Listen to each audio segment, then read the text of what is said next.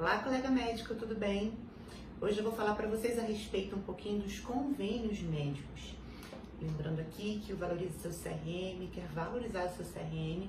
O nosso objetivo é fazer com que você trabalhe menos, ganhando mais, trabalhando ali pelo menos 30 horas semanais, ganhando o que você já rende nos plantões ou pelo menos 50 mil reais por mês, que possa garantir a sua qualidade de vida. O objetivo realmente é fazer com que você seja um médico de valor. E hoje eu vou lembrar vocês que já trabalham né, com os convênios, com os planos de saúde, a respeito de algumas coisas que às vezes a gente não se dá conta. Para você que não trabalha com convênio, que vive só dos plantões, é interessante também ouvir para você entender como funciona, tá bom? Então, assim, os convênios médicos, na sua grande maioria, eles têm todo um critério para poder receber o médico como cooperado ou como atendente desse convênio. Não é tão simples assim de você conseguir se associar. Existe ainda alguns tipos de convênio que fazem com que você pague uma cotação para poder entrar nesse convênio só para você poder atender pelo convênio, o que é totalmente absurdo.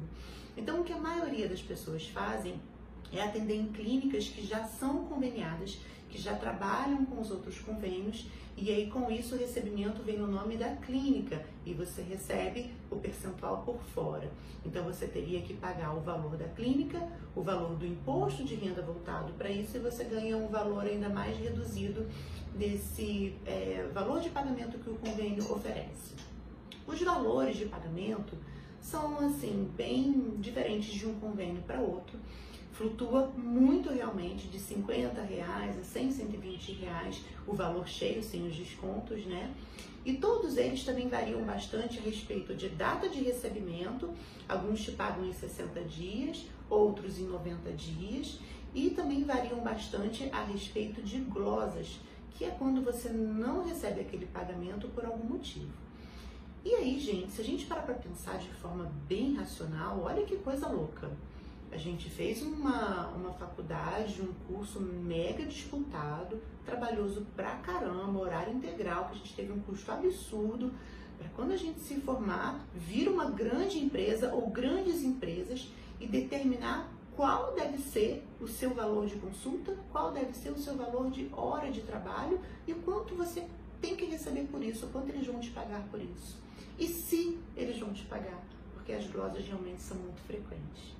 Então, quando eu trabalhava com convênios, no meu consultório eu nunca trabalhei com convênio médico, por opção mesmo. A opção era sair dos convênios. Mas quando eu trabalhei em outra clínica por convênio, a gente tinha que ter uma planilha muito, mas muito segmentada e muito rigorosa de organização, porque os convênios simplesmente não pagavam. E não era por esquecimento, não é? Você atendia 20 pacientes, 15 pacientes naquele dia, ele pagava 12, 11 pacientes. E aí, quando você ia procurar aqueles outros pacientes, cadê? Ah, não foi pago. Vamos, vamos puxar, vamos tentar ver o que, que aconteceu. E não tinha acontecido nada, e você recebe seis meses depois. Um valor já baixíssimo de um horário de trabalho que você fez lá tempos atrás e que você não recebeu. E eu tenho certeza que a maioria de vocês não faz ideia se você está recebendo certo ou não. Eu duvido que você tenha uma planilha aí organizada para isso. Então, assim, existem alguns problemas, né? O primeiro é de você não poder determinar sua, o seu valor de consulta, o seu valor de hora de trabalho, ter uma empresa que determine isso para você, ter uma empresa que determine o seu tempo de atendimento e não você, de acordo com a sua demanda, de acordo com o que você acha que seu paciente precisa de tempo para você atendê-lo ter uma empresa ou várias empresas, né? Nós estamos nos referindo aos planos de saúde, não às clínicas de atendimento, tá? Ou ter várias empresas que determinam de quanto em quanto tempo que o seu paciente pode retornar até você. Porque ainda tem isso. Se você tiver que ter um retorno, né? O paciente tiver que retornar duas, três semanas depois, ou às vezes até quatro semanas, o convênio não vai te pagar, porque ele entende que não há essa necessidade. E quem tem que saber essa necessidade é você, médico. Então, gente, a meu ver, é um problemaço. É, existem alguns colegas, principalmente da cirurgia, que gostam muito desse tipo de captação, porque acreditam que pelo convênio as pessoas procuram mais e ele consegue um atendimento é, mais abrangente, mas a gente tem que pensar que quantidade não é qualidade de maneira nenhuma e talvez não vale a pena manter os convênios por conta disso. Mas se você trabalha com convênios ou se você pensa em começar a trabalhar com convênios, é preciso que você pense em tudo isso que eu falei e que você realmente comece a se organizar, comece a fazer uma planilha muito bem feita, com o valor cheio, com o valor de IR, com o valor de o dia de recebimento, quando você vai receber, enfim, vai te dar uma, um trabalhinho isso daí, não só para planilhar, mas para você conseguir cobrar dos convênios aquilo que está sendo pago.